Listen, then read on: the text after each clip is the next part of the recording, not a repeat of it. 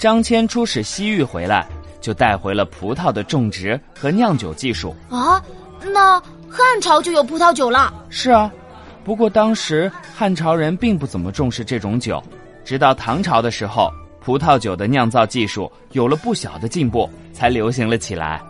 特别是在敦煌，葡萄酒就更常见了。哦，这是为什么呀？因为这里是西北地区，降雨不多，气候很干燥。再加上阳光充足，白天和晚上的气温差别很大，这样的气候最适合种葡萄了。啊，我知道，我知道，我吃过从新疆带回来的葡萄干儿，又大又甜。是啊，而且啊，唐朝的人普遍很喜欢喝酒，在许多大型节日里，喝酒已经成为一种基本的礼节了。哦，原来是这样啊。不过古诗里说“葡萄美酒夜光杯”，喝葡萄酒还要用夜光的杯子吗？这夜光杯是古人用珍贵的玉石制作的。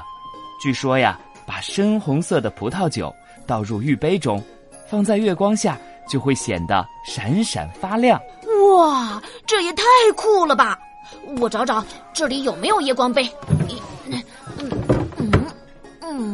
好像没有哎，夜光杯可不是随便谁都有的，没关系，有美酒就已经很好了。嗯，那我先给客人送点葡萄酒去。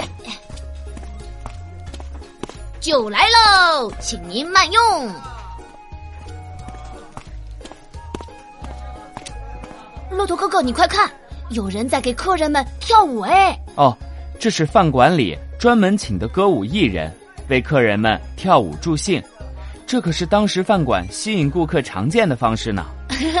这方法可真管用，你看，有的客人都看呆了，酒杯放到嘴边，都忘了喝下去了。是啊，哎，图图，你是不是应该再给客人们准备点好吃的呀？嗯嗯，我看看有什么。哎，这一圈一圈的。像丝一样绕在一起的是什么东西呀？这个呀，叫做馓子，是当地少数民族常吃的一种食物。馓子，这是怎么做的呀？把面粉和上鸡蛋，拉成丝，然后下锅油炸，炸成现在这样金黄的样子就可以了。宋代的大文豪苏东坡就非常喜欢吃馓子，他在一首诗里写道。